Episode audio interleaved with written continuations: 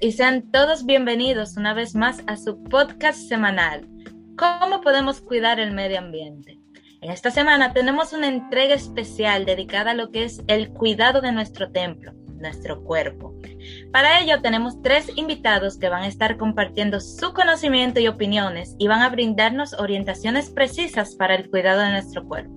Nuestros invitados del día de hoy son la doctora Lucía Heredia, que es especialista en higiene y alimentación. Buenas, buenas. El doctor en nutrición, Luis Amador. Saludos. Y la doctora en salud y epidemiología, Catherine Heredia. Buenas. Es un gusto, un placer enorme para mí tenerlos aquí el día de hoy. Sean muy bien bienvenidos. Bien, como ya sabemos, el cuidado de nuestro cuerpo es de vital importancia, pues estar saludable va a implicar un poco más que no poseer ninguna enfermedad, sino que va a implicar también lo que es el mantenimiento, la higiene y las condiciones que le vamos a dar a nuestro cuerpo.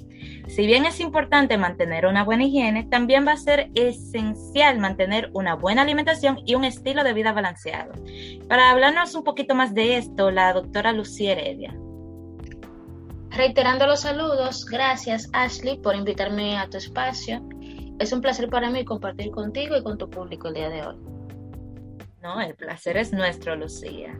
¿Tú nos podrías indicar cuáles son esos hábitos negativos en los que nosotros incurrimos sin darnos cuenta?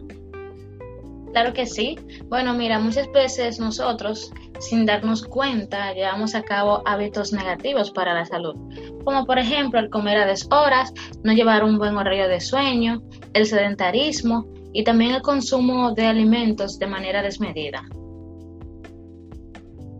Bien, a mí, tanto como a nuestro público, nos gustaría saber cuáles son esos hábitos que nos aconsejaría usted para cuidar lo que es nuestro cuerpo, para que éste se mantenga en su estado óptimo. Oh, pero por eso es que estamos aquí el día de hoy, Ashley. Bueno, mira, es necesario que para que mantengamos un, un buen, un estado, un, un estado óptimo en nuestro cuerpo, tengamos un balance. Es decir, que no haya de más ni de menos en lo que es nuestra rutina. Uno de los primeros hábitos que aconsejo es tener una dieta saludable y consciente. O sea, usted no puede abusar de lo que es la comida, tampoco puede comer de menos. Y es necesario que coma siempre a la misma hora, que trate de desayunar, el almuerzo y la cena, tenerlo a la misma hora. Y unas cuantas meriendas en medio de, de estas comidas principales. Otro de los hábitos que recomiendo es el ejercitarse. No es bueno eso del, sedentarismo, de estar todo el día en la casa o estar acostado en la cama, eh, como decimos en buen dominicano. Es bueno que usted tome y lleve a cabo una rutina de ejercicio, como por ejemplo caminar, aunque sea media hora diaria, o una hora un día sí y un día no, para mantener ese, ese hábito saludable en su rutina diaria.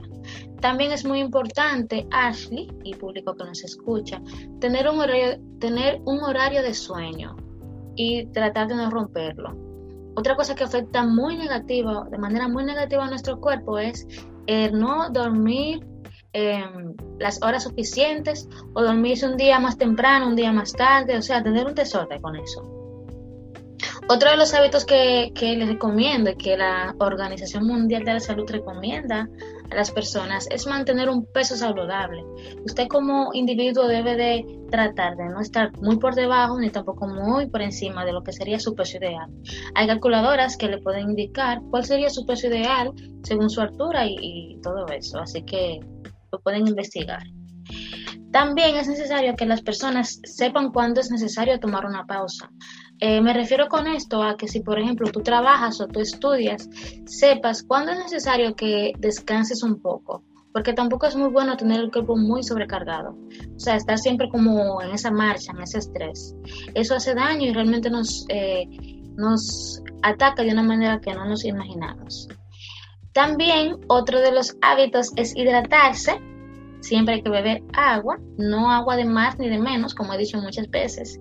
Y por último, pero no menos importante, mantener una mente sana. ¿Quién no, no ha escuchado eso de mente sana, cuerpo sano?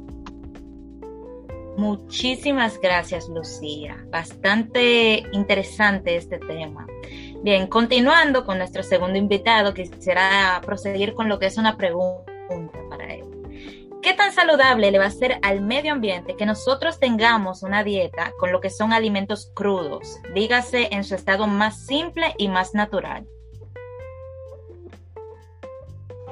Muy buena pregunta, Ashley. Y en primera instancia, debemos tener en cuenta qué es la alimentación. La alimentación es una cadena de hechos que comienza en el cultivo, selección, preparación de alimento, hasta la forma de presentación y el consumo de un grupo de ellos. Ciertamente, no todos tenemos el privilegio de cultivar nuestros alimentos, pero la mayoría sí podemos elegir de qué forma los adquirimos y, y los comemos. Allí es que entra la alimentación ecológica. Bueno, ¿y qué es eso de alimentación ecológica? Ok. La alimentación ecológica se basa en el uso eficiente de la diversidad vegetal como fuente de alimentos y su consumo natural para mantener la salud, no solamente la nuestra, sino también de los que nos rodean y la calidad de vida. Según la Organización de las Naciones Unidas para la Alimentación y la Agricultura, FAO, en el Programa Especial para la Seguridad Alimentaria, PESA, los vegetales son los principales proveedores de vitaminas, minerales, fibras y otros elementos necesarios para el funcionamiento del organismo, el crecimiento y desarrollo de las capacidades físicas e intelectuales del individuo. Ok, perfecto, pero ¿cómo esto se va a conectar con lo que es ayudar al medio ambiente? Al preferir comprar o utilizar alimentos frescos y con todas sus características distintivas, dígase la envoltura natural que lo protege, estaríamos contribuyendo a la disminución de plásticos, botellas y los diferentes enlatados en lo que se introducen aquellos alimentos solamente con fines estéticos de presentación o conservación. Ok, perfecto, bastante, bastante acertada esa opinión. Bien, siguiendo con este tema que está bastante interesante y dándole paso a lo que es nuestra invitada Catherine Heredia, quiero seguir con una preguntita. Ella nos va a dar a conocer cuáles son esos factores externos que afectan la salud de nuestro cuerpo. Eh, antes que todo, muchas gracias por la invitación al programa del día de hoy, así. Me hace muy feliz estar aquí. Hablando un poco sobre algunos factores que pueden afectar nuestro cuerpo, podemos mencionar eh, los rayos ultravioletas, también el tabaco y la contaminación aunque nosotros las personas no lo notemos, la piel de nuestro cuerpo a diario se encuentra muy expuesta a, factores de riesgo. Siempre debemos eh, de ser cuidadosos con nuestra piel, porque esta es la que recubre todo el cuerpo y se encuentra expuesta a todos los factores de riesgo. Además, según un estudio en el Centro Médico de New York, más del 80% del envejecimiento de la piel se debe a diversos factores externos, conocidos como el, como el espoma, y esto incluye en lo que es los rayos ultravioleta.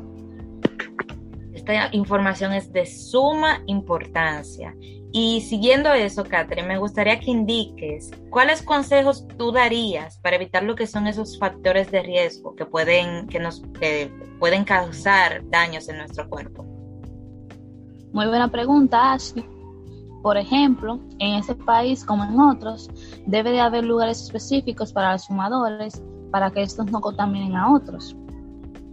También en las zonas urbanizadas eh, estén penalizados por la ley, la quema de desechos sólidos y también nosotros, seres humanos, para protegernos de los rayos ultravioletas, lo que sería más necesario eh, es que las personas siempre anden con su protector solar a mano.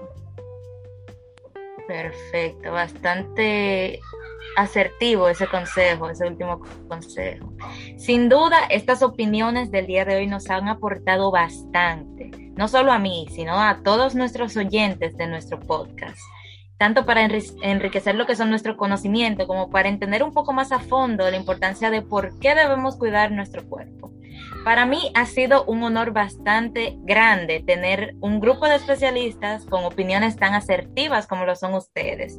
Les doy las gracias nuevamente por su presencia el día de hoy.